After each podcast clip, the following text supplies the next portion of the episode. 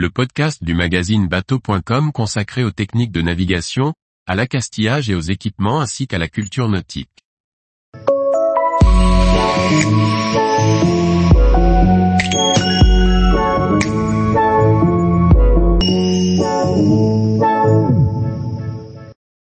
Les bateaux abandonnés, un fléau pour la nature, une opportunité pour les plaisanciers.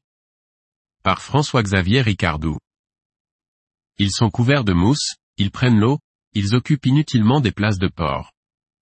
Ces bateaux, qui ne sont plus entretenus ni utilisés par leurs propriétaires, représentent un danger, une entrave et une pollution pour le milieu marin.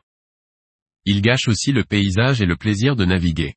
Comment expliquer ce phénomène? Quelles sont les conséquences pour les ports et les plaisanciers? Quelles sont les solutions pour se débarrasser de ces bateaux indésirables? Existe-t-il des possibilités de récupérer légalement un bateau abandonné? C'est ce que nous vous proposons de découvrir dans ce dossier spécial, en s'appuyant sur le Code des transports, qui prévoit une procédure légale pour acquérir un bateau abandonné dans un port ou sur un fleuve.